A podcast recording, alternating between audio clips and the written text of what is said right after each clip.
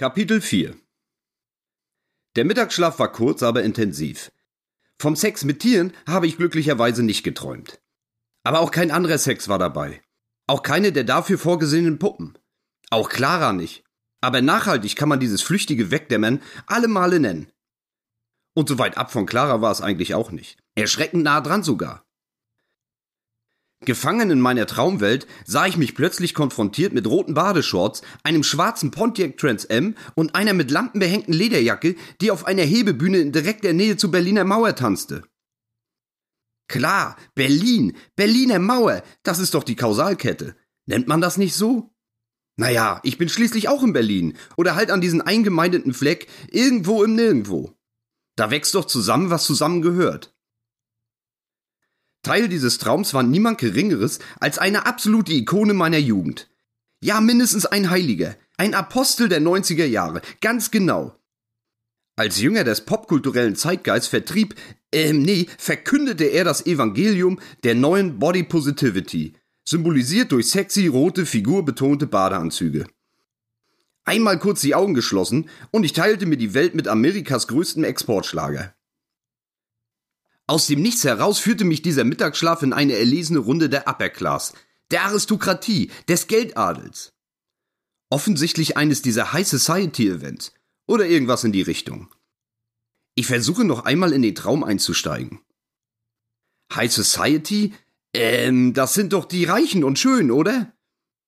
Alle treffen sich zum Polospielen in St. Moritz oder zum Dinner im Casino von Monte Carlo oder zur Eröffnung eines Möbelhauses in einem abgelegenen Gewerbegebiet. Ob Clara wohl auch hier ist? Schön ist sie auf jeden Fall. Und reich? Hm, keine Ahnung. Doch, ganz bestimmt. Alles ist sehr feierlich hier. Sicher nix mit Möbelhaus und so weiter. Nee, sicher nicht. Statt verleimten furnierten Spanplatten in einem Ensemble der Geschmacklosigkeiten präsentiert sich in diesem prachtvollen Saal eine aufwendig dekorierte Tafel, an deren Kopf The Hoff sollte es menschlichen Magnetismus geben, hier ist er in all seiner Stärke und Ausprägung zu bewundern. Der Star des Abends ist Plus- und Minuspol zugleich. Egal wie man sich dreht und wendet, wie man sich postiert, man wird einfach angezogen. Oder wurde bereits angezogen. Die Meute um ihn herum ist diesem Phänomen der Physik, eventuell der Biologie, keine Ahnung, auf jeden Fall inzwischen deutlich erlegen. Frauen in pompösen Armkleidern und schleimige Arschkriecher und Furzwegschnüffler in teuren Anzügen hängen an seinen Lippen und lauschen mit gespieltem Interesse seinen Worten und Ausführungen. Sie belagern ihn förmlich, wollen alle etwas von diesem Glanz abhaben, sich in seinem Glanz sonnen. Igitt, wie armselig, diese Glanzschmarotzer. Und ich will das natürlich auch. Ich stehe abseits, unbeobachtet, unbeachtet, ein gutes Stück von der Tafel und diesen glanzlosen Glanzgeilen entfernt. Ist Clara wirklich nicht hier? Da sich momentan alles auf den edlen, singenden, driftenden, schwimmenden Ritter konzentriert, müsste sie doch eigentlich frei sein und Audienz geben, oder? So sehr ich diesen Raum auch immer wieder scanne, rastermäßig alle Bereiche inspiziere, ich kann sie nicht finden. Naja, okay, Polo ist auch viel zu gefährlich. Nun gut, zurück zum Idol meiner Teenager-Selbstfindungsphase. Ich will auch an diesen Tisch, will Teil dieser Traube von Ja-Sagern sein, will ihm Honig ums Maul schmieren, will affektiert und gekünstelt über seine Witze lachen. Wenigstens ein Foto muss doch drin sein. So ein Selfie-Ding für den Status und dann später ordentlich damit angeben. Das muss doch einfach drin sein. Aber wie? Zum Tisch traue ich mich einfach nicht. Nee, Allein dieser Anzug, mein Anzug, scheint dem gesamten Ambiente hier nicht im Ansatz gewachsen zu sein. Garantiert nur Kaufhaus Ramschware, Summer Sale, Insolvenzmasse oder so ähnlich. Obwohl ich das gar nicht genau wissen kann, da ich ihn in diesem Traum das erste Mal sehe oder besser trage. Also aus meinem Kleiderschrank ist er sicher nicht. Egal. Am besten wäre es, wenn ich ihn irgendwo einfach abpassen könnte, ihm quasi auflaure und alles wie eine Zufallsbegegnung ausschauen lasse. Auf der Toilette womöglich. Urplötzlich und aus heiterem Himmel stehen wir nebeneinander am Pissoir und ja, tatsächlich, Smalltalk, Verbrüderung, Selfie, Handshake. Hä? Handshake? Am Pissbecken? Selfie am Pissbecken? Selbst meinem Traum ich scheint aufzufallen, dass sich die Kausalkette langsam festfährt, festfrisst. ja vom Ritzel springt. Ich muss an diese scheiß Tafel, nützt ja nichts. Anders wird das nie etwas mit dem Foto für den Status. Gerade als ich meinen ganzen Mut zusammengesammelt habe und mich unter diese verlogenen, dreckigen Schmierlappen mischen will, springt das Objekt meines Verlangens einfach auf, wirft noch ein charmantes Lächeln in die Runde und und haut einfach ab. Was? Wie? Der haut ab? Ja, einfach so. Beziehungsweise nicht einfach so. Statt entspannt, locker, relax von dann zu ziehen, rennt er. Er rennt, als hätte es hier in diesem prachtvoll geschmückten Saal, in diesem steuerparadiesischen Casino, in diesem trostlosen Möbelhaus einen Schuss gegeben. Einen Startschuss, den nur er, nur so Hoff hört, nur hören kann. Ähm, ist das jetzt wegen mir? Weil ich mich diesem Tisch genährt habe? Wirke ich etwa gefährlich? Stinke ich? Was soll das alles? Hm, bestimmt stinke ich. Der Arsch läuft echt davon. Hilfesuchend schaue ich in die Gesichter dieser illustren Runde.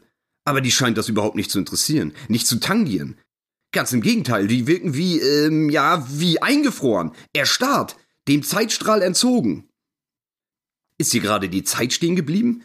Hat dieser Halbgott aus Baltimore die Zeit gar angehalten? Nur wir beide sind aktuell in der Lage, diese unaufhaltsame, physikalische Größe, die in ihrer Richtung unumkehrbar ist, auszutricksen? Nicht mit mir, Bursche. Ich nehme die Verfolgung auf. Diesen kleinen Vorsprung des Überraschungsmomentes sollte ich schnell wieder gut machen können. Und?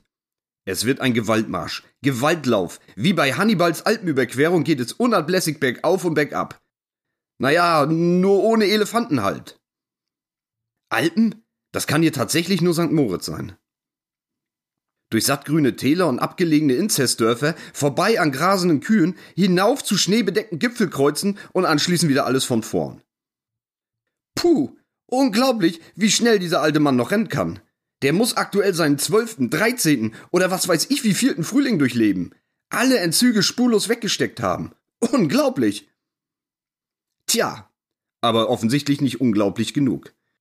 Kurz nach einem Steilwandabschnitt am Matterhorn stelle ich ihn schließlich auf einen Felsvorsprung. Sollte es je eine unsichtbare Seilschaft zwischen uns gegeben haben, hier ist sie vorüber. Und ich will jetzt endlich mein scheiß Foto. Schnell gegenseitig den Arm um die Schulter legen, Smartphone in den Selfie-Stick, doof grinsen und fertig. Danach geht jeder wieder seine eigenen Wege. Okay? Okay. Das Wettlaufen oder besser sein Weglaufen hat ordentlich an den Kräften gezehrt. Eisiger, unbarmherziger Wind torpediert diesen Felsvorsprung, torpediert mich. Böje für Böje. Das Adrenalin der Verfolgungsjagd verflüchtigt sich rasch. Und als einziger Schutzmantel gegen diese zutiefst menschenfeindliche Witterung bleibt nur der Billiganzug aus irgendeiner dem Untergang geweihten Kaufhausfiliale in irgendeiner dem Untergang geweihten Innenstadt-Fußgängerzone. Ich fühle mich wie nach einem Bad im flüssigen Stickstoff. Minus 200 Grad Celsius. Eiskristalle in Bart, Augenbrauen und Wimpern. Selbst die Schnotter unter der Nasenspitze ist nur noch ein einziger Gefrierbrand. Ist das mein Ende? War's das? Endgültig? Ihn kann ich nirgends entdecken. Vielleicht ist er schon abgestürzt. Naja, selbst schuld, oder? Was rennt er auch wie ein Irrer davon? Hm, aber was das wert? Keine Ahnung. Um mich zu gewissern, dass mein Erfrieren hier oben irgendwo am Matterhorn nicht ganz sinnlos ist, entsperre ich mit den sicher schon ab oder schon totgefrorenen Fingern ein wahrscheinlich allerletztes Mal das Display meines Smartphones, um das final gemachte Foto mit dem Helden meiner Jugend noch einmal zu begutachten. Und? Und? Statt rot der Badeshorts, einem schwarzen Pontiac Trans M, einer mit Lampen behängten Lederjacke auf einer Hebebühne in direkter Nähe zur Berliner Mauer, sehe ich mich und eine, ja, ähm, kein Plan. Zumindest auch etwas Rotes. Na, immerhin. Anstelle des eleganten Ritters mit dem schwarzen Sportwagen und dem Badehöschen schaue ich auf ein rötlich glitzerndes Sakko aus edler Seide. Wahrscheinlich das abstruse Werk von bis zur Kernschmelze verkleisterten Gehirn der abstrusesten und zynischsten Designern, die man sich nur vorstellen kann. Es wirkt wie das Ergebnis einer der Kontrolle entschwundenen Kettenreaktion. Ja, wie ein Unfall, ein Störfall, ein nuklearer Störfall. Ähnlich dem Abbild eines Atompilzes thront über den Sakko ein schmaler, runzliger, knittriger Hals. Da drauf ein ebenfalls schmales, runzliges, knittriges, zusätzlich dämlich grinsendes Gesicht. Ach Gott, ach Gott. Vom unvermeidbaren Vorlaut kündigt eine wilde, aber dünne, schwarz gefärbte Lockenpracht. Selbst durch das Telefon in meiner inzwischen sicher abgestorbenen Hand ist die radioaktive, toxische Strahlung deutlich spürbar. Umnebelt von Sauerstoffmangel und der Kühlung und einer möglichen Höhenkrankheit bin ich absolut sicher, direkt in Luzifers teuflische Visage zu blicken. Holt er mich jetzt zu sich? Ähm, ich will aber nicht. Nein, nein, nein. Schließ mal mit dem Teufel nicht erstmal einen Deal, einen Pakt? Also Seele gegen irgendeinen Scheiß? 20 Zentimeter Schwanzlänge zum Beispiel. Oder ein Candlelight-Dinner mit einer Sexpuppe. Und dann wird später abgerechnet? Der Deal muss mir entfallen sein. Ich versuche vorerst die letzten Kräfte noch einmal zu bündeln, sie wie auch immer zu mobilisieren. Und wo ist überhaupt mein Lieblingsrettungsschwimmer aus Malibu geblieben? Irgendwo unterwegs muss er ausgetauscht worden sein. Einfach so, um mich zu verwirren bestimmt. Wie beim Wettlauf zwischen Hasen und Igel. Ganz genau, da gibt es doch so ein Märchen, oder? Dass ich auf dem direkten Weg in die Hölle bin, wird mir gewahr, als ich im Schleier meines kondensierenden Atems ein weiteres erschreckendes Detail auf diesem Foto entdecke. Um den dürren, faltigen Hals trägt dieses Wesen, besser Unwesen, aus der Finsternis ein kleines goldenes Kettchen mit einem Anhänger. Einem, ähm, was ist das denn? Ein Fisch? Hä? Nee, ein Delfin. Der Fisch ist ja bekanntermaßen ein weit verbreitetes Symbol des Christentums. Aber ein Delfin? Als Säugetier in dieser maximal artfremden Umgebung sicher das Satanskreuz der Ozeanographie. Heißen die eigentlich alle Flipper? Im Plural? Die Flippers? Hm, keine Ahnung. Egal. Spätestens jetzt ist eines gewiss. Albtraum. Ich stecke in einem endlos quälenden Albtraum fest. Da gibt es nichts mehr schön zu reden. Zu offensichtlich. Niederträchtigere und satanistischere Kreaturen als Delfine wurden schließlich zwischen Fegefeuer und dem Paradies nie gesichtet. Immer diese schadenfrohe Kicher, stets diese gespielte, scheinheilige Fröhlichkeit. Delfine sind böse, töten Artgenossen, vergewaltigen Weibchen, sind wie Straßengangs organisiert und, äh, ähm, und hassen alle Menschen. Glaube ich so irgendwo einmal gelesen zu haben. Platzieren die nicht sogar Unterwasserminen in schwer zugänglichen Meeresengen? Hm, naja, diabolisch, sag ich doch. Der Posterboy meiner Kinderzimmertage ist zu einer modisch unästhetischen, teuflischen Chimären aus altersbedingtem Verfall und einem bösartigen, vergoldeten Tiefseebombenleger geworden. Wäre da noch irgendetwas Menschliches, es würde wohl Olaf heißen. Ja genau, ein richtiger Olaf wäre das. Hilfe! Bitte aufwachen! Los! Aufwachen! Aufwachen! Puh, geschafft.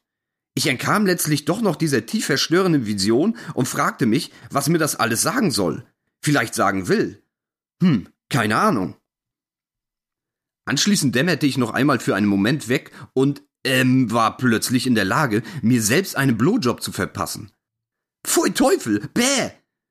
Bei meiner Penisdimension, in Klammern auch so eine Bauruine, ist das selbst in einer Fantasiewelt einfach nur lächerlich. Alle Sexpuppen dieser Welt, auch die aufblasbaren, dürfen jetzt einmal ganz herzlich lachen.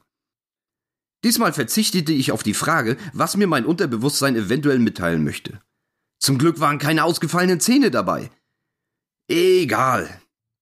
Ich kämpfte mich hoch und ging kacken.